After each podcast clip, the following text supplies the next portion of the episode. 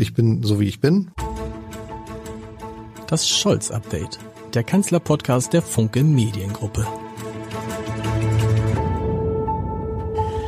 Herzlich willkommen. Mein Name ist Lars Heider. Und wie gefährlich ist der Einstieg von Costco eigentlich beim Hamburger Hafenterminal toller Ort, den Olaf Scholz offensichtlich durchgedrückt hat in einer Regierung, wo nicht alle der Meinung waren, dass die Chinesen die chinesische Staatsreederei sich an diesem Terminal beteiligen darf. Und wie klug ist es von Olaf Scholz, der ja diesem Podcast den Namen gibt, jetzt als erster westlicher Staatschef nach der, nennen wir es mal, Wiederwahl von Xi Jinping nach China zu fahren, was Olaf Scholz in dieser Woche schließlich tut. Und wie könnte am Ende eine neue deutsche China-Politik aussehen, die unter anderem Außenministerin Annalena Baerbock gefordert hat. Darüber spreche ich heute mit einem Experten, der sich wirklich mit all diesen Themen auskennt. Oft sind ja sehr viele Politiker in diesem Podcast und Journalisten.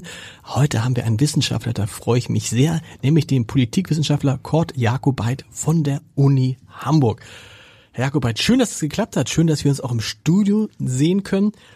Vorab wir kommen beide aus Hamburg, genau wie Katharina Fegebank. Das ist die zweite Bürgermeisterin in dieser Stadt, eine Grüne. Und die hat erstaunlicherweise zum Thema Costco gesagt, sie können die Aufregung nicht verstehen, auch die Aufregung in ihrer eigenen Partei nicht. Blick von außen. War das berechtigt, diese Aufregung um einen Anteil, der irgendwo erst bei 35 Prozent lag und am Ende bei 24,9 Prozent rauskam? Ähm, ich würde sagen, diese, also auch von meiner Seite natürlich herzlich willkommen, danke für die Einladung. Ähm, äh, ich würde sagen, dass das nicht nur Sturm im Wasserglas ist. Und natürlich gibt es eine lokalpatriotische Sichtweise, so würde ich auch die Stellungnahme von Frau Fegebank, der zweiten Bürgermeisterin, deuten. Das, was wir ja auch bei vielen Landtagswahlen zuletzt beobachtet haben, die Bundespolitik spielt eine Rolle, aber oft geht es wirklich um die lokalen Themen. Also es sind die Themen in den Ländern. Es ist nicht die Bundespolitik, die alles äh, dominiert. Und insofern kann man auch nachvollziehen, wenn eine Landespartei eine andere Position einnimmt als die Bundespartei. Ich glaube, dass das Ganze eine äh, relativ geschickte Maßnahme von Olaf Scholz war, wenn man jetzt mal über seine Führungsfähigkeiten mhm. spricht. Das ist ja so ungefähr das zentrale Thema, auch in diesem Podcast.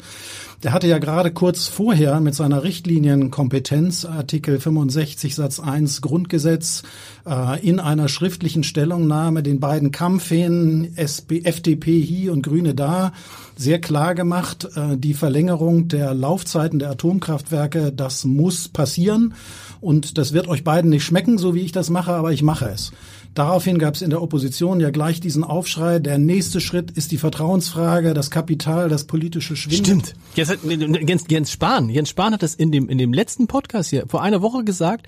Nächste Ausfahrt Vertrauensfrage. Das war Jens Spahn, genau. Das ist ja auch die Rolle der Opposition, wenn es da irgendwo in der Koalition hakt oder wenn da äh, Dinge unterschiedlicher Auffassung sind, dass man da dann reingrätscht als Opposition. Das kann ich gut nachvollziehen. Ähm, aber äh, da mal vorsichtig mit den, mit den schnellen Pferden, denn es gibt ja eine ganz andere Palette, die so jemand als äh, Kanzler zur Verfügung hat und die Olaf Scholz ja auch in seiner Zeit hier in Hamburg immer mhm. ähm, zum Tragen gebracht hat. Und was ich an diesem Beispiel, also dem Costco-Beispiel, ähm, besonders gut illustrierend finde, ist, dass wenn ich über die äh, Kompetenz der Zusammenstellung der Tagesordnung verfüge, wie das Kanzleramt das nun mal tut bei den Kabinettssitzungen, dann ist es ja an mir zu entscheiden, ob ein Gegenstandsbereich da raufgeht oder nicht und wann er das tut. Also sowohl wann als auch die Inhalte können können bestimmt werden. Und natürlich kann man sicher sein, dass im Hintergrund diese Kompromissfindung, also von den 35 Prozent unter die 25 Prozent Schwelle, dass das vordiskutiert worden ist und dass man es dann zum letzten möglichen Zeitpunkt gemacht hat. Olaf Scholz und Wolfgang Schmidt sozusagen im Tandem äh, entschieden haben, wir machen das als ein Kompromiss und natürlich auch an dieser Stelle, oder jedenfalls nicht unerwartet, kommt als Reaktion von den beiden Koalitionspartnern so ein Zähneknirschen, aber sie akzeptieren es. Also insofern wieder ein Beispiel mehr für die Scholzsche Fähigkeit, wie man solche Probleme, solche Meinungsverschiedenheiten, Interessenkonflikte in dieser Konstellation, die ja eine neue ist für die Bundesrepublik, ein Drei-Parteien-System, nicht nur Fraktionsgemeinschaft CDU, CSU, sondern wirklich drei unterschiedliche ähm, Akteure, da ist ja der Krach vorprogrammiert. Die wollen sich profilieren vor den Landtagswahlen, innerparteilich und so weiter. Also es verlangt ein anderes Instrumentarium als das, was wir aus 16 Jahren Merkel kennen nämlich im Zweifel viele Probleme aussitzen, das wird sich schon irgendwie einrenken, große Koalition oder eben deutlich kleinerer Koalitionspartner, da ist das friktionsloser. Aber wir lernen hier, Olaf Scholz hat verschiedene Techniken, wie er solche Konflikte in der Koalition moderieren kann und wie er dabei auch seine eigene Handschrift, Stichwort Lokalpatriotismus, zum Tragen bringen kann. Aber nochmal, damit ich das richtig verstanden habe, Sie sagen, das hat er strategisch so bewusst so gemacht. Das heißt, er hat erst die Richtlinienkompetenz und dann gleich danach diese nächste Entscheidung, von der er ahnen konnte, dass sie der FDP und den Grünen nicht schmeckt. Weil theoretisch hätte das ja auch ein Risiko sein können. Er hat gesagt, so jetzt ist Schluss. Ne, das ist die zweite Entscheidung, die du in kürzester Zeit triffst, die wir nicht gut finden. Er hat es bewusst so gemacht. Das äh, Kanzlerwort, diese Richtlinienkompetenz, ist zwar ein schwarz, scharfes Schwert, was ja. er in dem, im Grundgesetz sozusagen in seiner Machtkompetenz zur Verfügung hat, aber es ist ja eines, dass er nicht zu oft wirklich als äh, Kopfschwert irgendwie verwenden sollte, sondern da müsste er ja auch das andere Spektrum bedienen, das Florett und die Überzeugung und das Aussitzen und so weiter, diese ganzen Techniken. Also sowas in unmittelbarer Folge zu machen, wäre sehr unklug gewesen. Er war ja aber auch in einer strategisch anderen Position, denn mhm. wir wissen ja, der ganze Vorgang ist schon längst eingefädelt worden vor einem Jahr und es gab dieses Datum 31.10. Wir hatten diese Vorbehalte aus sechs Ministerien, Bundesamt für Verfassungsschutz, Nachrichten Nachrichtendienste und so weiter. Das ist ja eigentlich auch erst in den letzten zehn Tagen vor diesem Ablaufdatum zum Thema geworden. Das konnte er nicht wissen. Aber dann einen Kompromiss zu finden, der da sagt, wir gehen runter von diesen 35 Prozent unter diese Schwelle, wo alle sagen werden, hm, das ist jetzt eine Minderheitenbeteiligung, kein großartiger Einfluss, kein Geschäftsführer, keine großartige Einflussnahme, keinen direkten Einblick in alle Geschäftsgeheimnisse. Das ist doch eigentlich ein Kompromiss, bei dem er sagen kann, dann hat's das schon funktioniert. Wenn mhm. die hinterher alle sagen, die grummeln, aber sie akzeptieren es. Aber war die Aufregung nicht auch ein bisschen groß, gerade bei denen, das vergisst man ja immer, die in den vergangenen Jahren ganze Gasspeicher, also wirklich Infrastruktur in Deutschland in russische Hände gegeben haben, glaube ich, sie verbessern mich komplett. Das gehörte äh, komplett und dann nicht mal gemerkt haben, dass diese Speicher, also vielleicht haben sie es gemerkt, aber nicht thematisiert und die regen sich jetzt über eine Minderheitsbeteiligung auf. Das muss man nochmal erklären das Containerterminal toller Ort ist jetzt erstens nicht eines der größten Containerterminals in Hamburg, sondern ich glaube das viertgrößte. Und damit ist China nicht im Besitz, oder die chinesische Staatsreich, nicht im Besitz von irgendeinem Teil des Hamburger Hafens. Korrekt. Die so, kritische Infrastruktur, Struktur. Um die es ja geht, also Stichwort Russland oder Gazprom und äh, die äh, Gasspeicher oder ähnliches, das lässt sich in dieser Form überhaupt nicht vergleichen. Ich würde nur die These wagen, dass wenn zu dem gleichen Zeitpunkt irgendwie eine chinesische Beteiligung an einem regionalen Busunternehmen, mhm. Infrastruktur, mhm. Äh, zum Thema geworden wäre, hätte es auch eine Aufregung gegeben. Vielleicht nicht in ähnlicher Form, aber die Situation ist ja eine, die diese China-Politik insgesamt in Frage stellt, nach dem, was wir da an Erfahrungen mit Russland Russland nach dem Überfall auf die Ukraine gemacht haben, dass man sich nicht wundern müsste, dass ein solches Thema jetzt und auch im Vorfeld der Reise natürlich, der geplanten in dieser Woche, dass das sehr viel größer wird, als es in Realität ist.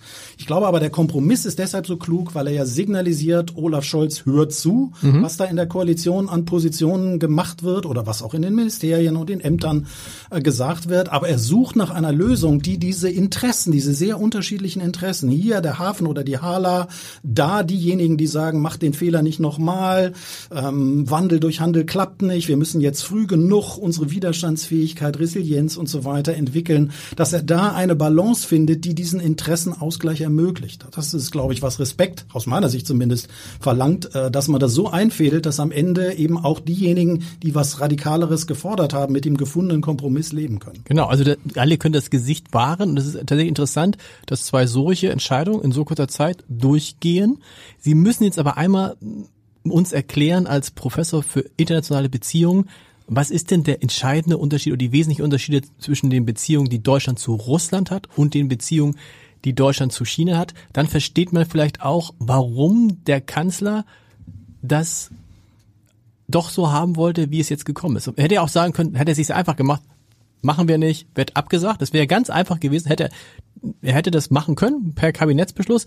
Was ist der Unterschied zwischen den Beziehungen zu Deutsch, zwischen Deutschland und Russland und Deutschland und China? Ich hole einen Schritt weiter aus mhm. und sage, wie verstehe ich diesen Staat Bundesrepublik Deutschland? Was ist der auf so eine Kurzformel gebracht? Mhm. Und dann würde ich sagen, das ist ein werteorientierter Handelsstaat.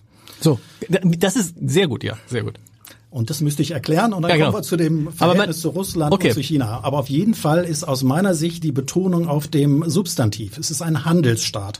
Und das liegt daran, dass wir keinerlei oder nur sehr wenige Rohstoffe haben. Die sind in unseren Köpfen, in unseren Ingenieursleistungen, in unseren technologischen Fähigkeiten, im Maschinenbau, im Automobilbau und so weiter. Aber das tun wir auf der Basis von importierten Rohstoffen. Alles, was wir fertigen, das meiste davon müssen wir importieren. Und wir haben eine Arbeitsteilung über viele Jahrzehnte mit Russland vereinbart vereinbart, schon lange auch während der Ost-West-Konfrontation im Kalten Krieg, dass wir Energie, billige, günstige Energie, Gas und Öl aus Russland beziehen und bestimmte Fertigprodukte nach Russland liefern, aber eigentlich immer mit einem äh, Handelsdefizit, weil das ja auch restriktiv gehandhabt worden ist. Aber dieses Öl konnten wir beziehen, trotz Kuba-Krise, trotz diverser Eskalationsstufen während der Ost-West-Konfrontation. Das ist es ja, was der Herr Putin so sehr geschickt ausgespielt mhm. hat, dass bis zum äh, Termin im Februar alle immer gesagt haben, aber das ist ja eigentlich unstrittig, das war ja immer so, dass wir dieses billige russische Gas gekriegt haben. Und da kommt jetzt der genaue Unterschied. Also das Verhältnis zu Russland hat ja dazu geführt, dass wir dann demnächst auch nicht nur beim Gas aussteigen werden, sondern auch beim Öl zum Ende des Jahres. Interessanterweise können wir beobachten, dass diese diese Veränderungen in den Handelsbeziehungen mit Russland ähm, sehr viele Staaten in Westeuropa betreffen, aber es gibt zwei Staaten weltweit, deren Handelsbeziehungen intensiviert äh, sind mit Russland seit dem Februar diesen Jahres. Und das ist die Türkei und das ist China. Mhm. Also dagegen sehen wir, ein, sehen wir einen NATO-Partner, der ausschert, der das aber aus nachvollziehbaren Motiven tut, weil er damit ja auch seine Vermittlerposition wie bei dem Getreideabkommen und bei verschiedenen anderen Versuchen, also den Zugang nach Moskau behält.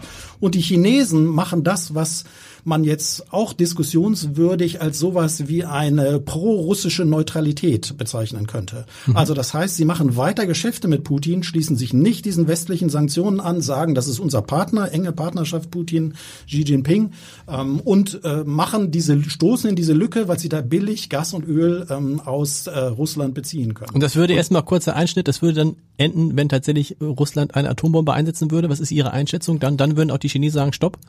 Da bin ich ziemlich sicher, okay. dass das eine solche Zäsur wäre. Äh, da müsste also wirklich alles neu definiert werden, okay. weil es den Sicherheitsrat auf den Plan rufen würde und so weiter. Okay, Wir gut. wissen ja, dass es da eine Grauzone gibt, also mit dieser schmutzigen Bombe und all diesen Versuchen, die da im Moment ja nur diskutiert werden. Also alarmierend finde ich diese Entwicklung, aber das ist wirklich nur.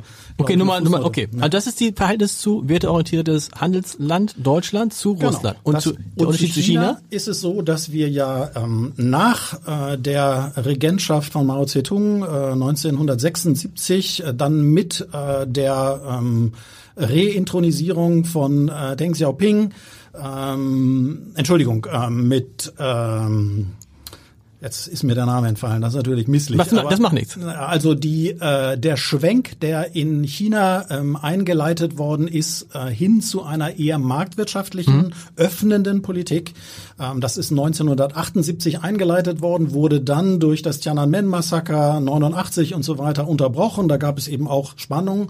Aber sehr viele bundesdeutsche Firmen haben auch schon sehr früh auf diesen expandierenden chinesischen Binnenmarkt äh, gesetzt. Die damals magische Zahl, diese 1,2 Milliarden Menschen, heute 1,4 Milliarden Menschen.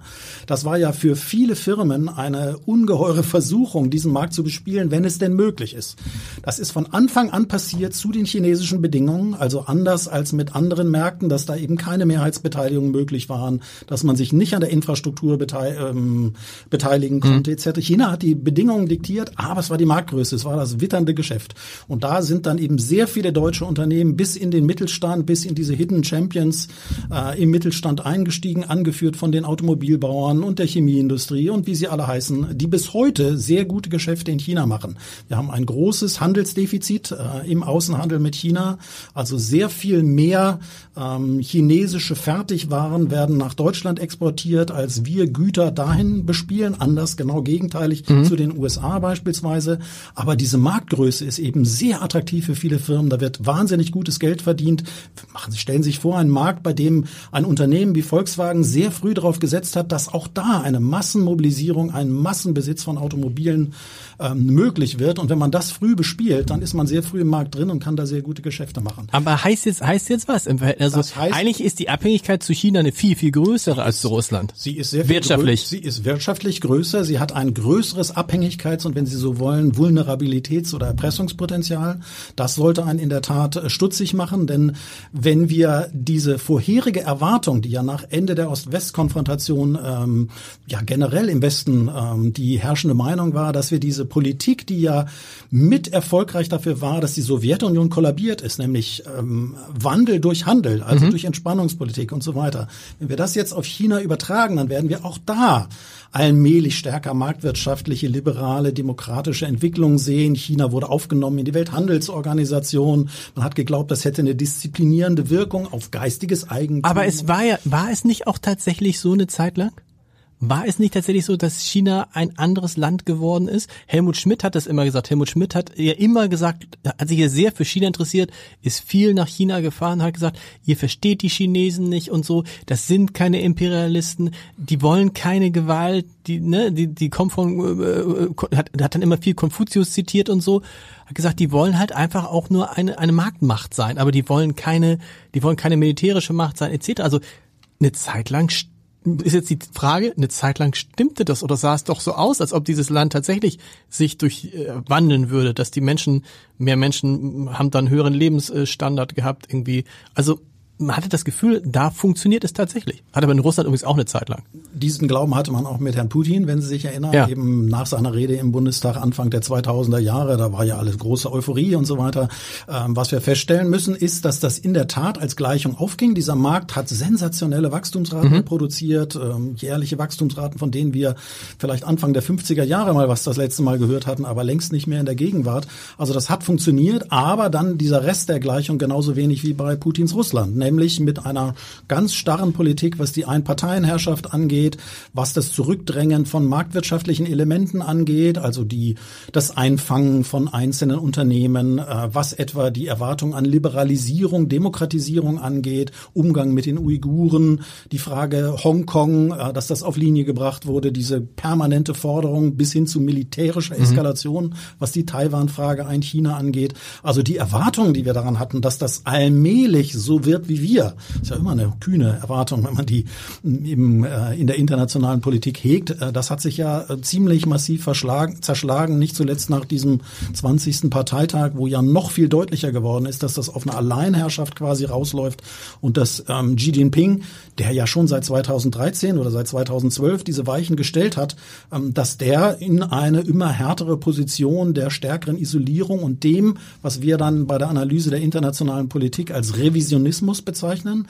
Mhm. Also, dass er die Vorstellung hat, dass die Ordnung der Welt, wie sie im Moment und seit im Grunde seit 1945 oder seit äh, 1989, 91 besteht, dass diese Ordnung zugunsten eines Staates wie China verschoben werden muss. Und natürlich holt man sich Alliierte, Stichwort BRICS, Staatengruppe, mhm. also mit Russland, Indien, ähm, mit Brasilien und mit Südafrika, mit denen ja schon sehr eng kooperiert wird von Seiten Chinas seit über zehn Jahren.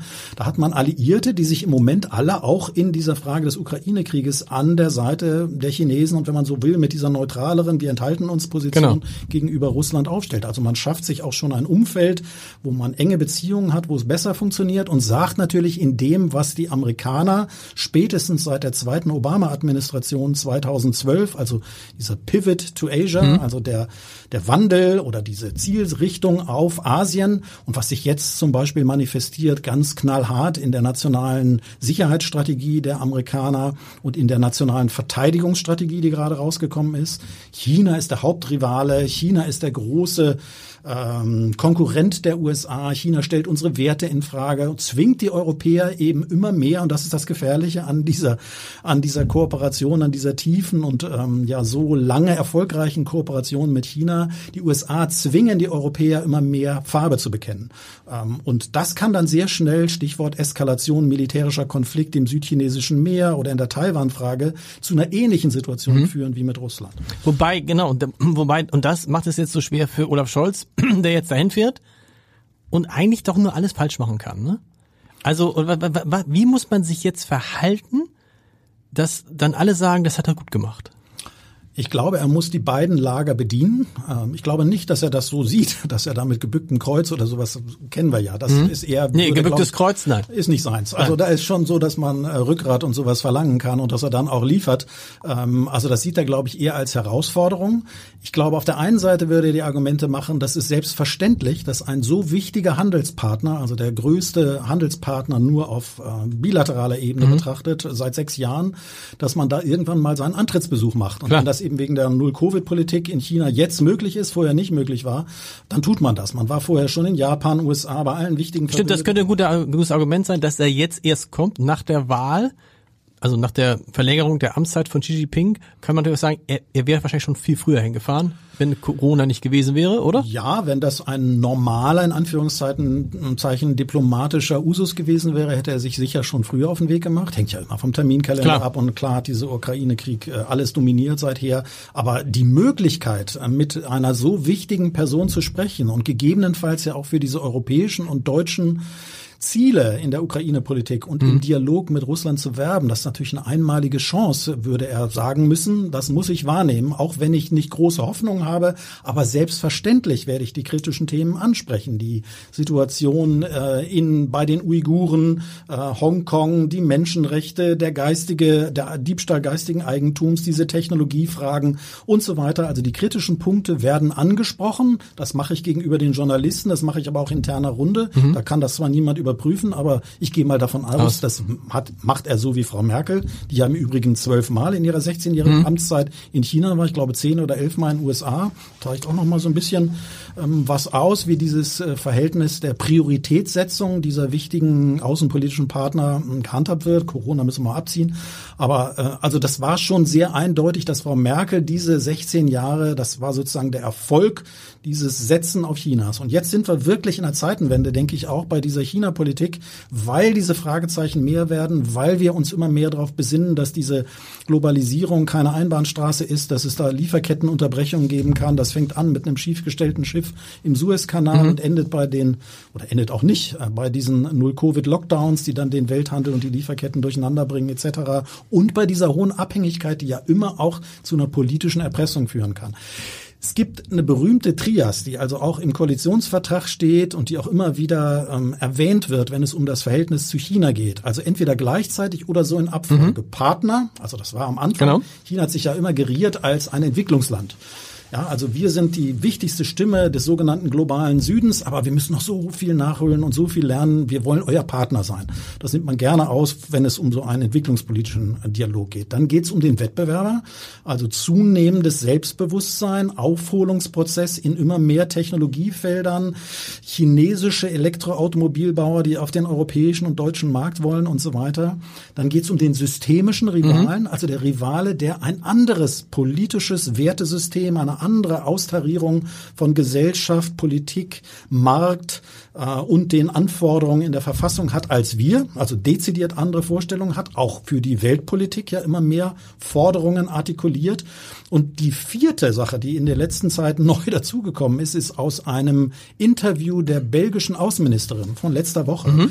Die hat gesprochen von China als möglichem Feind sofortige Reaktion der offiziellen chinesischen Medien. Antwerpen sollte sich indirekt, Antwerpen ja. sollte sich doch mal überlegen, ob das so klug ist, wenn man doch mm, für den Hafen, für die Hafenwirtschaft auf China angewiesen ist. Also wir sehen da eine Entwicklung, die immer weiter weggeht von diesem Partnerwettbewerber und immer mehr diesen konfrontativen Charakter anzunehmen scheint in diesen Dialogen oder in dem, wie es dargestellt wird. Es soll ja auch eine deutsche China-Strategie formuliert werden. Allerdings soll vorher noch eine nationale äh, Sicherheitsstrategie formuliert werden, die man sich aber eigentlich auch nicht ohne diese chinesische Entwicklung, die Abhängigkeit von China vorstellen kann.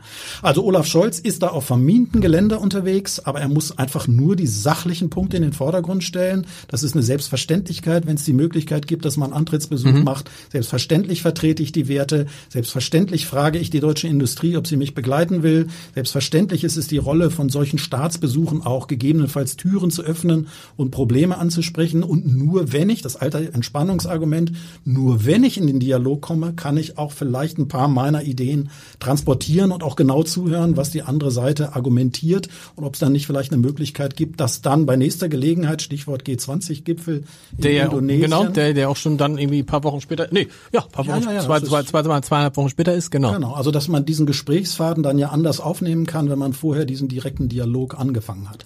Und was ich mich immer frage ist, anders als bei den Russen, ähm, ob nicht ein, zu einem Teil doch diese, dieser Handel durch Wandel insofern geklappt hat, dass natürlich auch die Chinesen wissen, hm, wir brauchen die Europäer auch als Markt für unsere Produkte. Also wir reden in Hamburg, wenn wir sagen, oh, da hat die Staatsreederei hat jetzt vielleicht einen Anteil von 24,9 Prozent an, am, am Hafenterminal toller Ort. Das ist eigentlich relativ egal, weil ich glaube, jede dritte Ware, die in den Hamburger Hafen kommt, kommt aus China. Das heißt, die Abhängigkeit, Sie haben es schon eindrucksvoll beschrieben, die Abhängigkeit ist sowieso schon da, aber auch da in beide Richtungen. Also China braucht Deutschland zum Teil, aber vor allen Dingen Europa als Ganzes als Absatzmarkt für seine Produkte, vor allem vor dem Hintergrund, dass die Chinesen, ähm, das fand ich, finde eindrucksvoll, ja auf eine ähnliche demografische Entwicklung zusteuern wie wir, weil die jetzt die Folgen ihrer Ein-Kind-Politik spüren. Das heißt, der Markt in China wird kleiner, deshalb wäre es jetzt blöd, es sich mit den Europäern als Absatzmarkt zu verscherzen. Ja, einerseits, das ist korrekt, ist aus meiner Sicht auch ein ähm, unterbeachteter Aspekt, diese demografische Entwicklung, weil wir ja immer denken, hier in Europa, wir und die Italiener wären die einzigen und genau. vielleicht noch so ein paar auf der Welt. Nein, die Japaner, die Südkoreaner, die Chinesen, die Russen, also es gibt eine ganze Menge von Staaten, die unter demografischen Entwicklungen leiden, leiden, muss man so sagen, weil das Produktivitätspotenzial dann ja sinken kann. Mhm. Also wenn es einfach eine geringere nationale Markt Nachfrage auf dem Binnenmarkt gibt.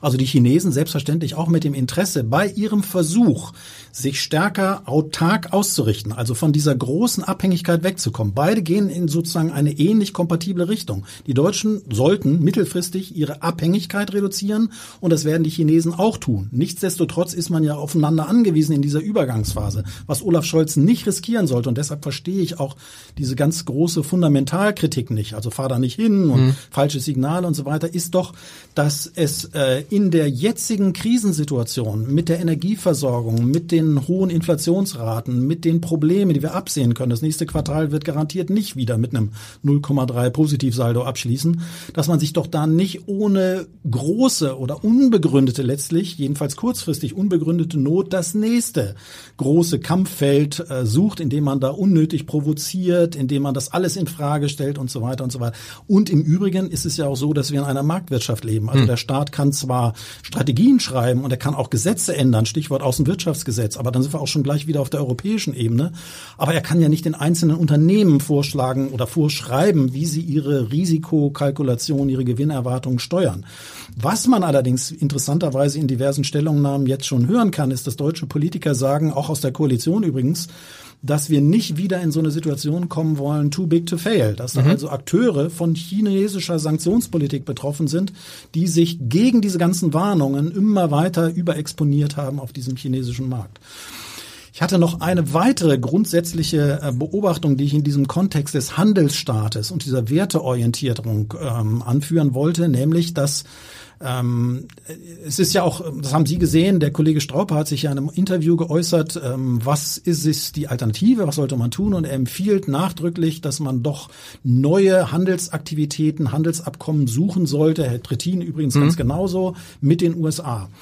Ah, da kann ich nur sagen, schön und gut, aber ich glaube, die Prioritätensetzung muss klar sein. Zwei Drittel des deutschen Exports geht in die EU.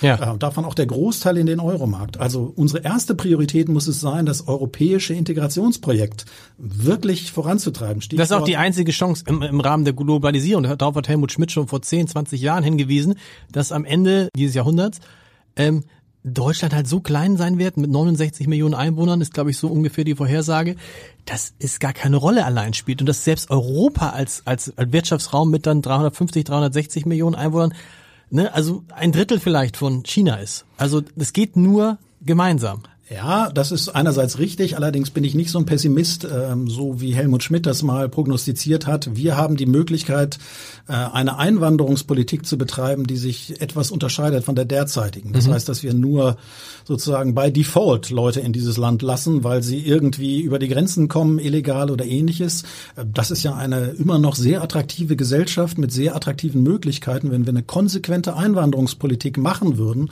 sinken wir nicht auf 69 Millionen. Mhm. Wir müssten aber unsere gesellschaftliche Akzeptanz für ähm, Personeneinwanderung äh, anders steuern. Da müsste sich, muss man doch ehrlich sagen, da müsste sich radikal was ändern. Ne? Da weil, müsste sich eine Menge ändern. Weil in, bis, bisher war es ja auch politisch nicht gewollt und es war politisch nicht gewollt, weil es offensichtlich in der Bevölkerung so nicht gewollt war, weil es immer dieses Gefühl gab, naja, da sind ja schon so viele und die, die da kommen, von einigen, das sind ja, die können wir ja nicht gebrauchen. Das habe ich jetzt manchmal so ein bisschen seltsam erfahren bei den Ukrainern, wo dann viele ja gesagt haben, ja, das sind ja endlich mal gut gebildete Leute, die sollen am besten hier bleiben. So ja. ist es aber nicht. Man muss ja sehr unterscheiden zwischen Menschen, die fliehen, weil in ihrem Land Krieg ist und eine Einwanderungspolitik, die wir bisher quasi nicht gehabt haben. Nee, wir haben also sehr stark darauf gesetzt, dass wir unsere Außengrenzen absichern, dass wir Milliarden-Deals mit Herrn Erdogan machen, mhm. dass wir Frontex stärken, also die sozusagen die ähm, die Überwachung, auch die militärische Überwachung der Außengrenzen. Aber wir sind dieser Diskussion im gewissen Sinne ausgewichen, dass es keine gute Entwicklung auf der Welt ist, wenn wir auf der Insel der Seligen versuchen, uns abzuschotten, dass aber überall um uns rum die Dinge vollkommen aus dem Lot geraten. Also die Möglichkeit, die diese Gesellschaft hat, wie etwa Australien, wie Kanada, wie die USA, die ja da auch eine lange Tradition haben, neu drüber nachzudenken, mhm. ob man sich nicht aus auch wirtschaftlichen Überlegungen und auch aus anderen stärker öffnen sollte. Das aber, glaube ich, nur als Randaspekt, weil das größere Problem in diesem Kontext ist ja, dass uns eigentlich mehr Sorgen machen sollte, dass China und Russland in dieser demografischen Abwärtsspirale mhm. sozusagen gefangen sind, weil das können sie nicht unmittelbar ähm, ändern, selbst wenn sie da Anreize setzen, weil dann sind die Wohnungsmärkte, die äh, Betreuung von kleinen Kindern, Schulen und so weiter. Also das funktioniert nicht, wenn der Staat auch in so einem Einparteienstaat versucht, das zu ändern. Ähm, und das muss uns Sorgen machen, weil es ja also ein ein Begriffskomplex, der in meiner Disziplin diskutiert wird, ist der der Peak Power, also des, mhm. des Gipfels der Macht. Äh, und das wird häufig auch gerade mit dieser Bevölkerungszahl, weil das übersetzt sich dann in Größe der Armee, in Leistungsfähigkeit der Wirtschaft und so weiter, im Ansehen im Ausland, dass Staaten versucht sein können, wenn es absehbar ist, dass sie absinken werden. Der große Rivale Indien wird in überholt demnächst, genau. Überholt demnächst China und so weiter, dass man dann eher geneigt ist, so eine risikoreichere Strategie in der Außenpolitik Politik zu fahren. Das ist die große Hoffnung, dass die Chinesen dabei Verstand bleiben und das nicht tun. Diese Drohung, Taiwan innerhalb dieses Jahrzehnts äh, in die ähm, ein China sozusagen zu integrieren, diesen letzten Baustein nach Macau und Hongkong äh, umzusetzen, äh, dass diese Aggressivität, mit der China diese neuen Strichpolitik im südchinesischen mhm. Meer verfolgt, ähm, und sich äh, über die internationale Seerechtsordnung, über Schiedsgerichtsverfahren und so weiter hinwegsetzt und das für sich reklamiert, das bietet ja sehr viel Anlass für militärische Eskalation. Dass es da bei vernünftigen Umgang bleibt, das scheint mir dann doch ähm, sehr, sehr wichtig. Und ist da, und ist da vielleicht Olaf Scholz als Gesprächspartner mit seiner sehr unaufgeregten, ähm, ja, unaufgeregt, sachlich, nüchternen Art vielleicht einer, der bei den Chinesen sogar Gehör finden, bei den Chinesen, also bei Xi Jinping und Umfeld sogar Gehör finden kann, weil er eben nicht so ein Typ ist wie Joe Biden, weil er nicht jemand ist wie Emmanuel Macron. Also das sozusagen das fehlende Charisma kann in dieser oder? Situation ein Vorteil sein oder könnte ein könnte Vorteil ein Vorteil sein, oder? Ja, kurzer Besuch, äh, also wirklich nur Austausch dieser vorher vorbereiteten Stellungnahmen, Anhörung. Gibt es da irgendeine Nuance, die neu ist, auf die man dann vielleicht eingehen kann? Ähm, ja, da hat er das Zeug, das pragmatisch, so wie es seine Art ist, ähm, zu handhaben und diese Aufgeregtheit ein bisschen zurückzudrängen. Äh, selbstverständlich wird er das natürlich auch alles reflektieren in den Stellungnahmen mhm. gegenüber der Presse. Ja, das ist, also deshalb sage ich ja, es ist klug, auch unter Spannungen den Dialog aufrechtzuerhalten. Wenn Herr Putin telefonieren will, dann sollte man das nicht total, ähm, also das ist ein anderes Extrembeispiel. Ja, klar. die Möglichkeit äh, des Gesprächs zwischen diesen Personen, die ja doch eine Menge in ihren Ländern zu sagen haben, die sollte man nicht ohne ohne Not aufgeben, weil man drüber nachdenkt. Es gibt ja noch gar keine China-Strategie in Deutschland. Da ist ja gerade die ersten Entwürfe zirkulieren und die sind noch längst nicht abgestimmt. Das sollte man doch nicht ohne Not tun in einer Situation, wo wir froh sind, wenn wir halbwegs unbeschadet über diesen Winter kommen. Genau, und vor allen Dingen, Sie haben es erzählt, im Koalitionsvertrag, ich habe auch nochmal nachgeguckt, da steht das eben halt tatsächlich drin, dass natürlich Partner, dass China ein Partner ist in globalen Fragen und ein wichtiger ein wichtiger Handelspartner einerseits und andererseits eben sowas ist wie ein systemischer Rivale.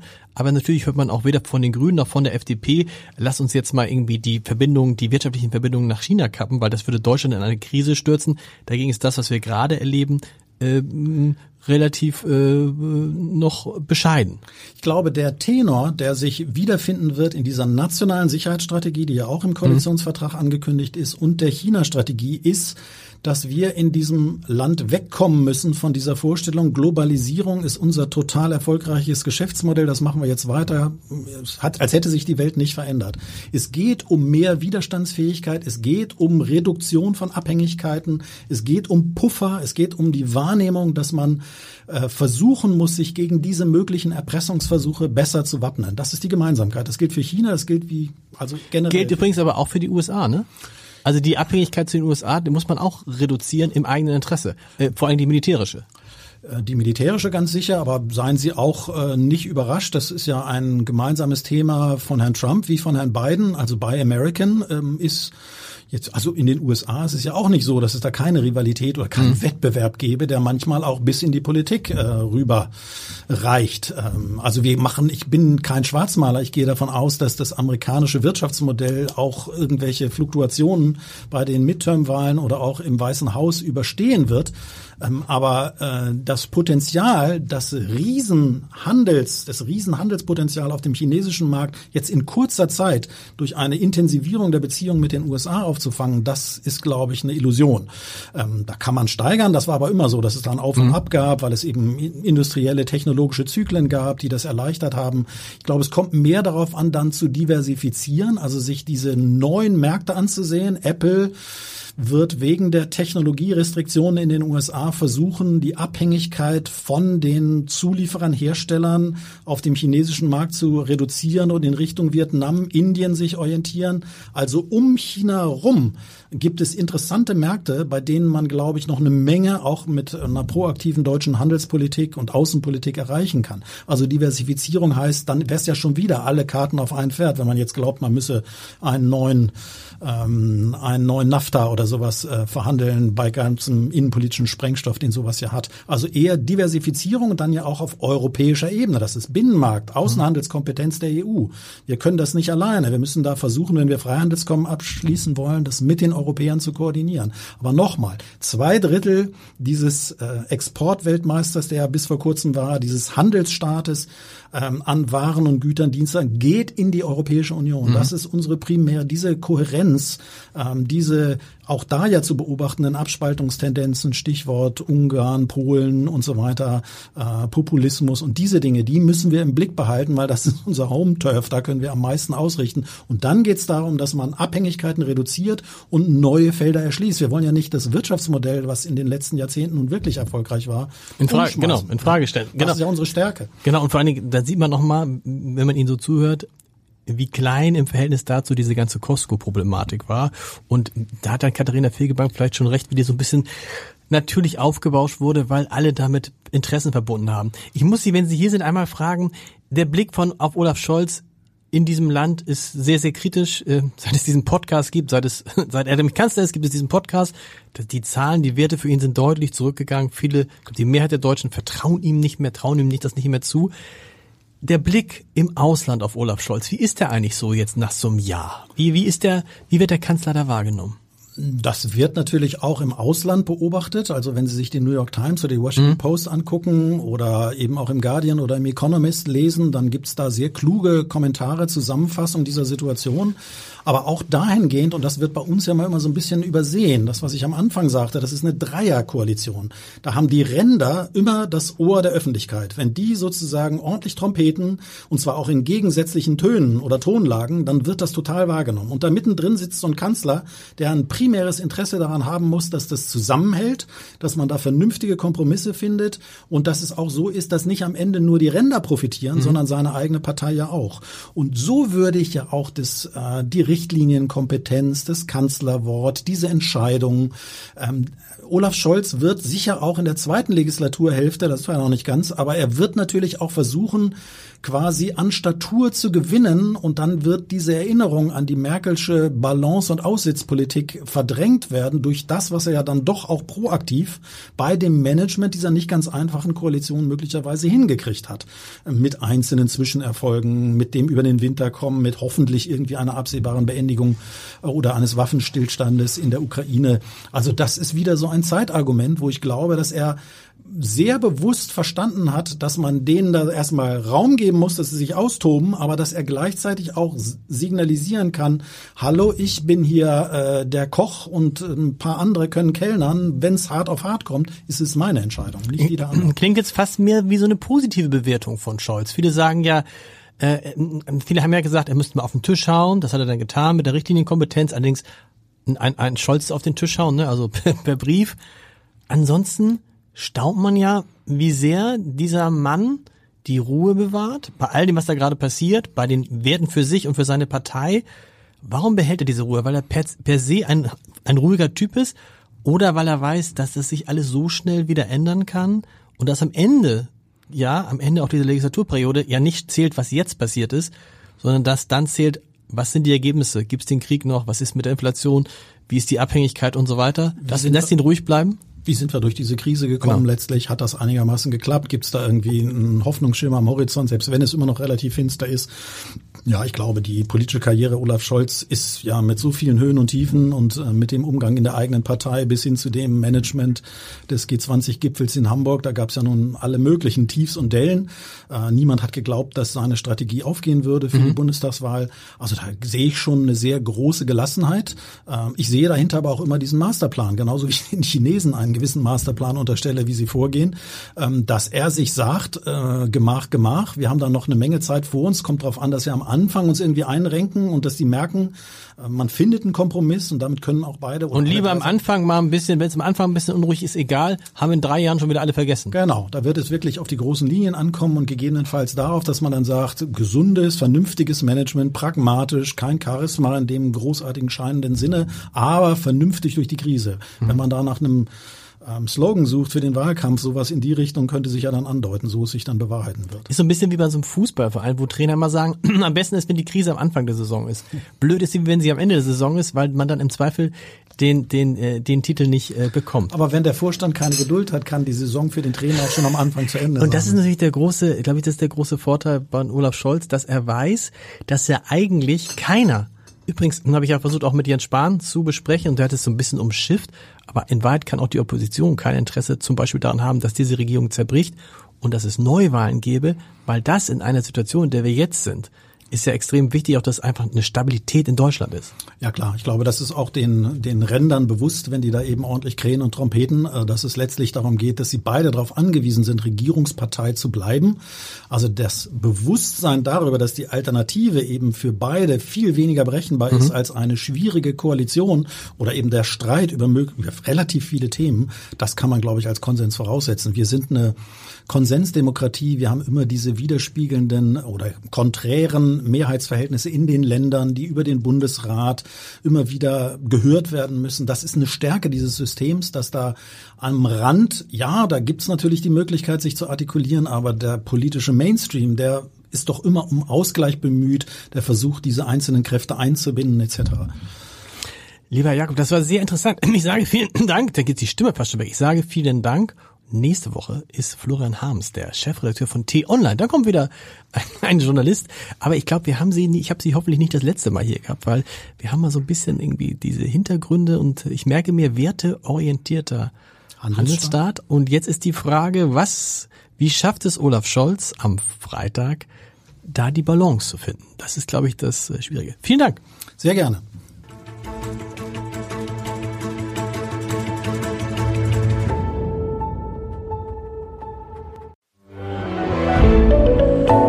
Podcast von Funke.